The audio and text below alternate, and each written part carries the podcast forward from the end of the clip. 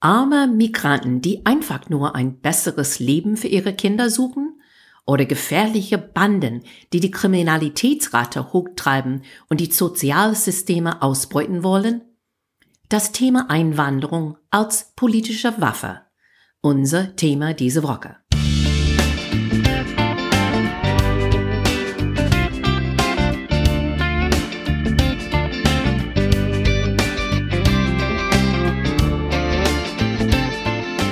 Hey guys, welcome to Amerika übersetzt. Ein Blick über den Teich von zwei Amerikanerinnen. I'm Wendy Brown. And I'm Jennifer Bourguignon.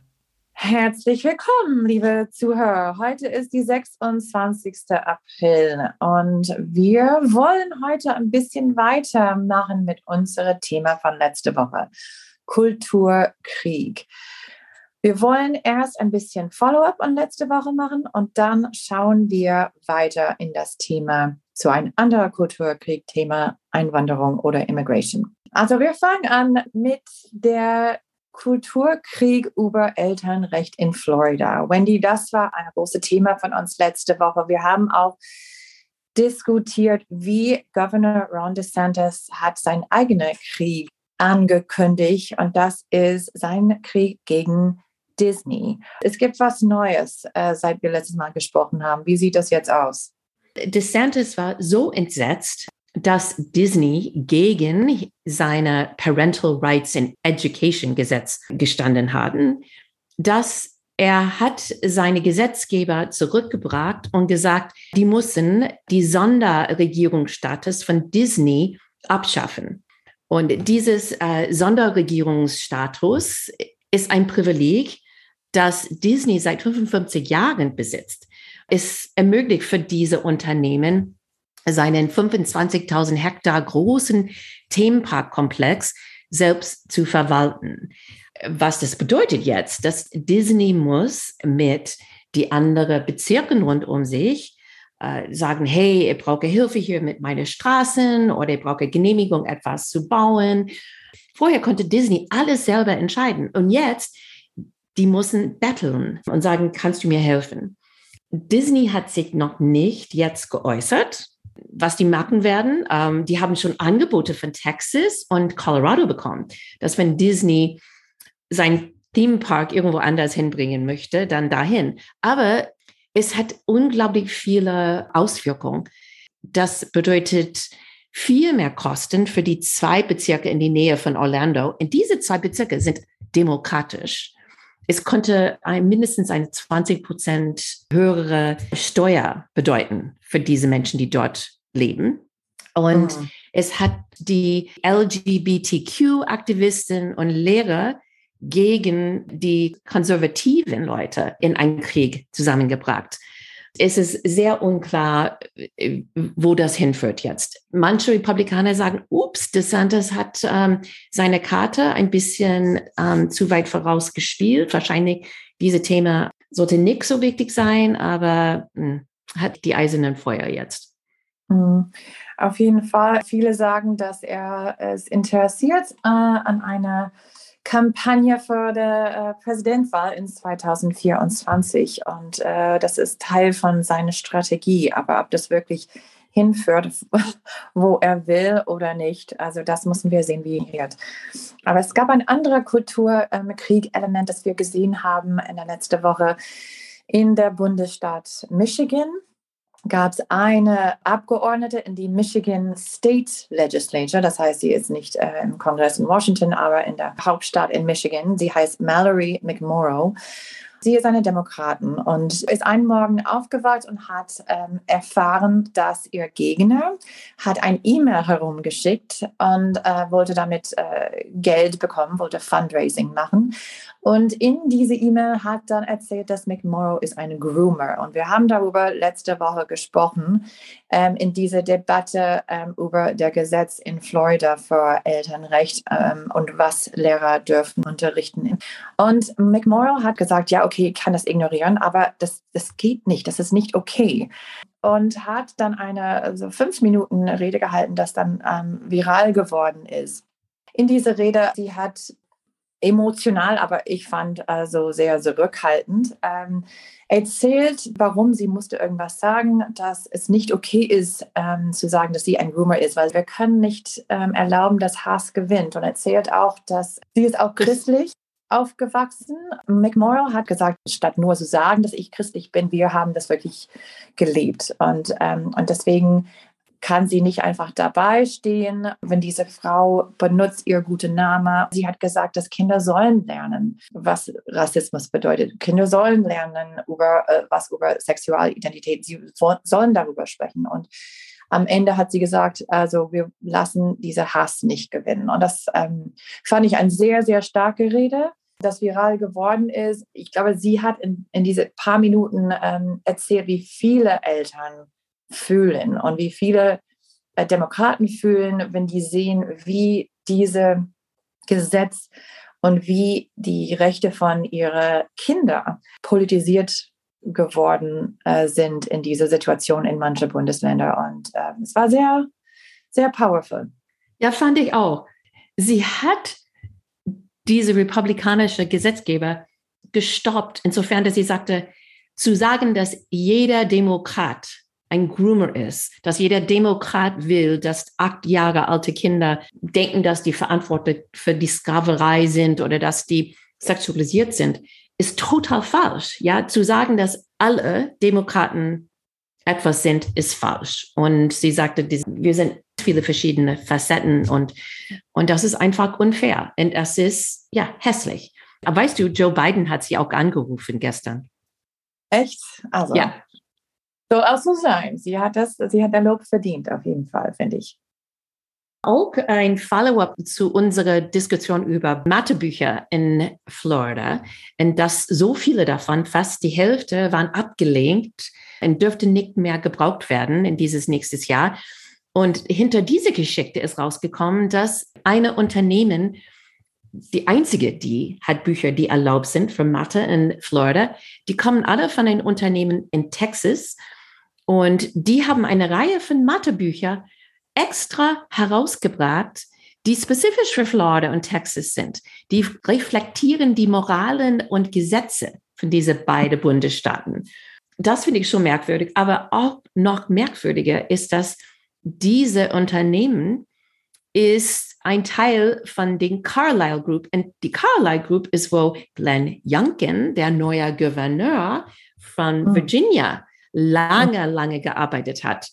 Also man fragt sich, wie eng dieses Netzwerk ist hinter diese ganze Bücherreinigung. Skandal ist. Werden wir sehen am Ende. Und es klang, als ob die Gründe, warum die so viele Bücher aussortiert haben, ist, dass sie hatten etwas zu tun mit Social Emotional Learning. Und ich wusste gar nicht, was das war. Aber was es ist, ist Social Emotional Learning versucht, fünf Kernkompetenzen beizubringen. Und die sind ähm, Selbstbewusstsein, Selbstmanagement, verantwortliche Entschuldigungsfindung, ein soziales Bewusstsein und Beziehungsaufbau. Warum hat man etwas dagegen? Das verstehe ich gar nicht. Die Konservativen sagen, dass dieses Social Emotional Learning ist ein Liefermechanismus für radikale Pädagogiken wie Critical Race Theory und Gender Dekonstruktionismus dass Kinder werden mit solchen Kernkompetenzen zu soft. Ich habe auch gerade gelesen, dass die Demokraten fangen an, Kampagne an zu sagen, dass in Florida besonders, dass der Bibel soll nicht ähm, erlaubt sein in die Schule, weil es hat äh, Sexualgewalt, es hat Vergewaltigung und die Eltern sollen das nicht erlauben, dass ihre Kinder können so ein Buch lesen mit solchen Sachen drin. Und also es stellt sich ein bisschen auf seinen Kopf zu zeigen, wie einfach absurd. Ja. Obwohl, es ist genau wie Critical Race Theory, ja. Ich weiß es gar nicht. Ich glaube nicht, dass der Bibel unterrichtet wird an die Schulen, aber genau äh, wie Critical Race Theory wird nicht unterrichtet an die Schulen. Aber ja. ich finde es ziemlich schlau, dass die das auch ähm, einfach zurück gegeben haben und sagte, ja, dann dürfen wir auch nicht der Bibel. wir haben nicht das letzte davon gehört. Nee, nee, es wird weitergehen auf jeden Fall. Und mehr Culture Wars are coming. Na, so von der rechten Seite, die reden über Free Speech, über Freiheit, Wahllegitimität.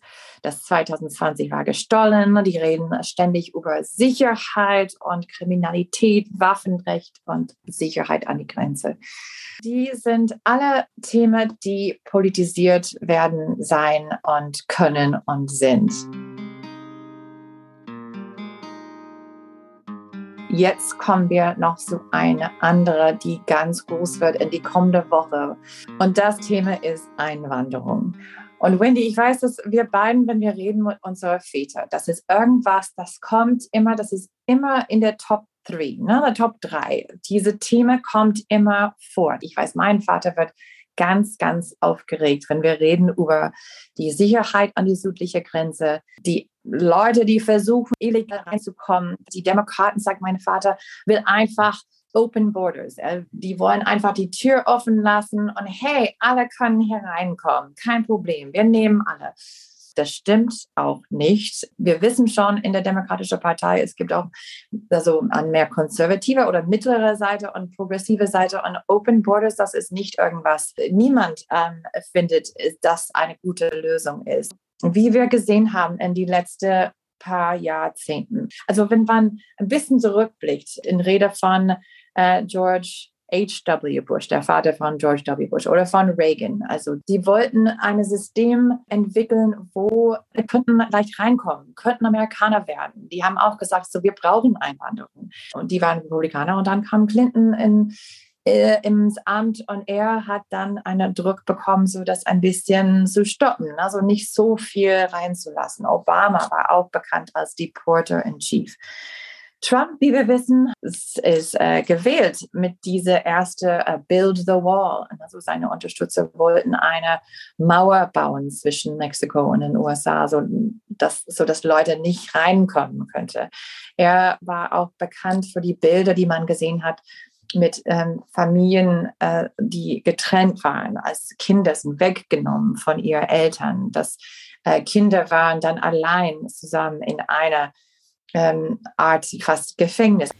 Trumps Taktik war, die Idee von Einwanderung in den USA so grausam zu schildern, dass keiner würde überhaupt über die Grenze kommen wollen.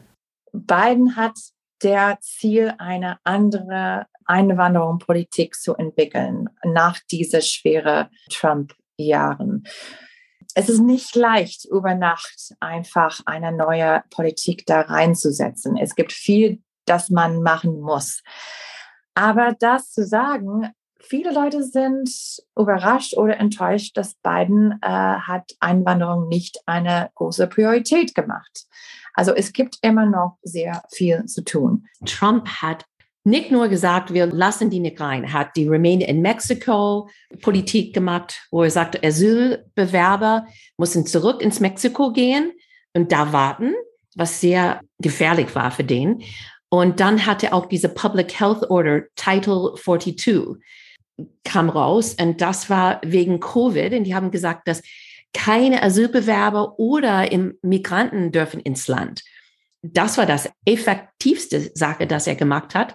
Und er hat aber das ganze Organisationen rund um Visum und die Grenze, hat es alles abgebaut. Zum Beispiel Übernachtungsstellungen, die waren nicht mehr da. Insofern dann Biden kam rein, wollte ein bisschen mehr öffnen, ein bisschen freundlicher mit Einwanderung umzugehen. Aber diese ganze Organisation war weg. Und mhm. ich glaube, er merkte auch, dass genau dieses Thema war innerhalb von die Demokratische Partei, war das nicht einig, was die machen sollten. Wir sollten ein bisschen freundlicher machen, aber die progressive Seite von seiner Partei wollte was anderes als die Mitte von seiner Partei. Insofern, ich glaube, er hat das so einfach zur Seite geschoben und sagte, okay, wir, wir wollen uns fokussieren auf Themen, die uns zusammenbringen.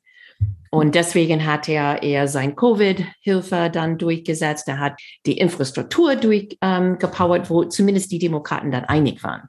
Aber trotzdem, die Demokraten sind auch ein bisschen enttäuscht. Also nur weil man das ignoriert, bedeutet nicht, dass das plötzlich weggeht oder äh, weniger problematisch wird. Und das ist irgendwas, das die Republikaner verstehen auch ganz genau. Dass diese, wie du gesagt hast, äh, Title 42, diese Gesetz, wo Leute wegen Corona nicht reinkommen können, wird im Mai nicht mehr sein. Das heißt, die bereiten das vor, dass Leute, mehr Leute reinkommen können. Das ist auch bewusst südlich von die Grenze. Und äh, wir wissen jetzt, dass viele in Mexiko, in Honduras, in Guatemala, in vielen von den Ländern, die würden jetzt erneuert versuchen, äh, über die Grenze zu kommen. Und das ist ein riesig Problem für Demokraten. Es könnte auch ein riesig, also Gewinn sein für Republikaner. Und deswegen es kommt äh, vor drei Tagen raus, dass ein Senator aus Ohio, Jim Jordan, hat eine Memo äh, vorbereitet. Das ist äh, 60 Seiten mit Information über Talking Points, über was Republikaner sagen können über Einwanderung und wie die können das eine schwierige Situation machen für Demokraten, besonders weil im Juni fängt unoffiziell die äh, äh Campaign-Zeit, die, die Vorwahlkampf für die Midterms.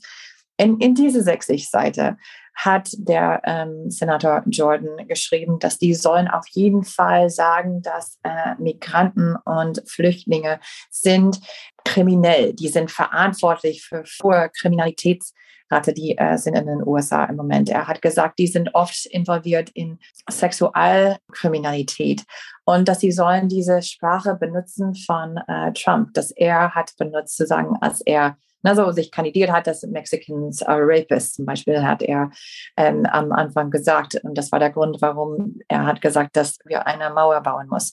Die Memo geht weiter und sagt, dass Biden ist viel zu schwach mit Einwanderer, dass er erlaubt, zu viel reinzukommen, dass ähm, zu viel sind dann reingelassen, ohne eine richtige Prozess. Die sind Leute, die sollen nicht in den USA da sein und dann nehmen Plätze weg von unseren Kindern, die äh, sollen die Plätze haben in die Schule, sollen benutzen unser Steuergeld und so weiter. Und das ist der Plan. Und das funktioniert sehr gut mit Wähler wie unsere Väter.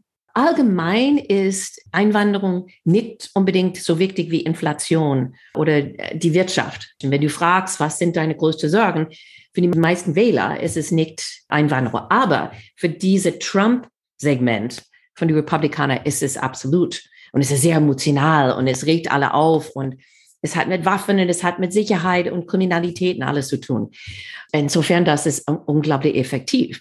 Das Problem ist jetzt, sind die Demokraten auch verunsichert, weil die sehen diese Welle, das jetzt bald kommt. Und zum Beispiel äh, Mark Kelly, der ist ein demokratischer Senator in Arizona, der sagt, dass es gibt immer noch keinen angemessenen Plan oder keine ausreichende Koordinierung, wie das äh, sein sollte, nachdem Title 42 beendet ist. Weil, wie gesagt, Trump hat diese Infrastruktur abgebaut und das ist noch nicht wieder da. Keiner weiß, wie das funktionieren sollte. Die haben schon angefangen, so extra Zelten zu bauen. Die bringen Busse und Flieger in Nähe von die Grenze, weil die wollen dann Leute so schnell wie möglich von die Grenzbereich dann weiter im Inland zu bringen. Die haben schon FEMA, die Federal Emergency Management Agency, schon eingeschaltet. Trotzdem, ich glaube, wir werden eine Krise da sehen. Gestern Kevin McCarthy, Minderheitsführer für die Republikaner in dem Repräsentantenhaus, ist zu der Mexiko-Texas-Grenze mit neun anderen Republikanern gereist. Und warum? Wahrscheinlich, weil er ins Visor von den 6. Januar-Ausschuss ist. Wegen ein Audiotape, das rausgekommen ist, das zeigt, wie Kevin McCarthy gelogen hat. Aber McCarthy sagte, dass seine Reise hat der Ziel, die Medien aufmerksam über Einwanderungspolitik zu machen. Tja, so diese Invasion an der Südgrenze, wie die sagen. Aber komisch, dass er nur einen Fox News Journalist mitgebracht hat. Trotzdem versuchte McCarthy, die Krise an der Grenze schuld zu machen für alles, was schief in den USA läuft. Steigende Fentanyl-Todesfälle, steigende Kriminalität, wie immer. Governor Abbott in Texas, äh, das ist eine von seinen größten Waffen Er kandidiert jetzt für der Gouverneur in Texas gegen Beto O'Rourke, der Demokrat. Und er benutzt die Grenze ständig. Neulich hat er gesagt, dass die Kontrolle von LKWs an der Grenze sind zu schwach. Und er hat gesagt, ich werde die LKWs ein zweites Mal kontrollieren, weil ähm, ich finde, dass es einfach, dass zu viele Löcher an zu viele Kriminellen und Drogen kommen über die Grenze. Und so er hat eine zweite Kontrolle da an der Grenze gemacht. Und das hat zu große Lieferungskettenprobleme geführt. Äh, es hat am Ende 4,2 Milliarden gekostet für die Leute von Texas. Die haben keine Drogen gefunden und keine Kriminellen gefunden.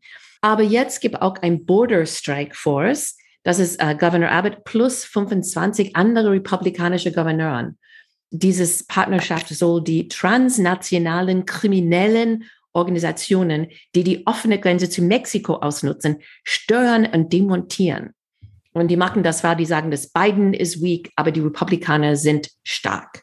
Wir wissen schon, dass manche in den House of Representatives haben gesagt, dass falls die Republikaner das Haus nach die Midterms übernehmen, was sehr wahrscheinlich ist, die werden diese Einwanderungskrise als der Stoff und das Basis für eine Amtsenthebungsverfahren, Impeachment von Joe Biden. Also vielleicht haben wir ein Impeachment-Verfahren in die zweite Hälfte von Bidens Regierung. Also die Republikaner benutzen diese Thema Einwanderung auf jede verschiedene Art und Weise, die das machen können. Und die demokratische Politiker in die Südstaaten besonders haben echt Angst, ähm, was dann jetzt zukommt. Diese Thema wird in die kommenden Wochen und auch kommenden Monate ähm, immer wieder nach vorne kommen und äh, wir werden beobachten, wie das dann benutzt ist, was unsere Väter dazu sagen und wie es weitergeht.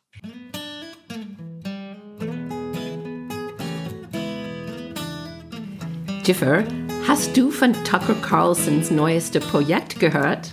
Äh, ja, aber Wendy, ich dachte, es war einfach ein Artikel von The Onion. The Onion ist eine satirische äh, Zeitschrift. Ähm, Wendy, das, also ich, ich bin sprachlos. Ich bin ein bisschen, ähm, also ich weiß nicht, was ich dazu sagen soll. Also äh, Tucker Carlson ist bekannt, also er ist ein Moderator, hat eine Sendung auf Fox Neulich war in die Schlagzeile, weil viele denken, dass vielleicht er ist er eine russische Agente, weil er so viel Lob an Putin gibt und hat immer neue Verschwörungstheorie geteilt. Aber dieses Mal hat er, also er hat seine eigene Produktionsfirma und produziert eine Reihe von, von Filmen, eine, eine Doku-Film, das heißt The End of Men, der, der Ende von Männern. Wir haben schon mehrmals diskutiert, dass Trump findet starke Männer gut. Er, er lobt immer Putin oder andere ähm, Diktateur und, und findet, dass also die, die schwach sind, sind Losers. Aber mit dieser ganze ähm, The End of Men, Tucker Carlson lobt starke Männer, er, er, er trauert über, was er sagt, ist, ähm, dass, dass Männer haben ihre, ihre Stärke verloren ein bisschen wegen Feminismus. Und, und dass sie so alle so woke sind, ja, dass man immer so aufpassen genau. muss, was, wie, was man sagt, wie man das sagt. Ja. Und dass Männer so in einer, also das fand ich super, bromiopathic also statt Homöopathic, Homöopathie, aber Bro, also so brüderliche Bromiopathic. Ähm, die Idee ist so eine homöopathische oder Bromiopathic ähm, Methode, die Testosteron so steigern oder so erholen, wäre gegen diese die Effekt von Feminismus auf Männer. Ähm, die können eine Rotlichttherapie für ihre Eier. Also Testicle Tanning ist, was man sagt. Und ich war so, nee, das ist ein, das ist ein Witz, das ist einfach ein Witz. Aber es ist nicht ein Witz, Wendy. Er meint das wirklich, ja. Also, wenn wir diskutieren, was passiert in, in Florida und das, na so, die Eltern, die, die, DeSantis will nicht, dass, dass, dass, dass Lehrer dürfen Sexualidentität mit Kindern darüber reden. Aber jetzt reden wir über warum Männer ihr eine Rotlichttherapie für ihre Testicles machen soll. Wendy, ich bin, ich bin, wie gesagt, sprachlos. Ich weiß nicht.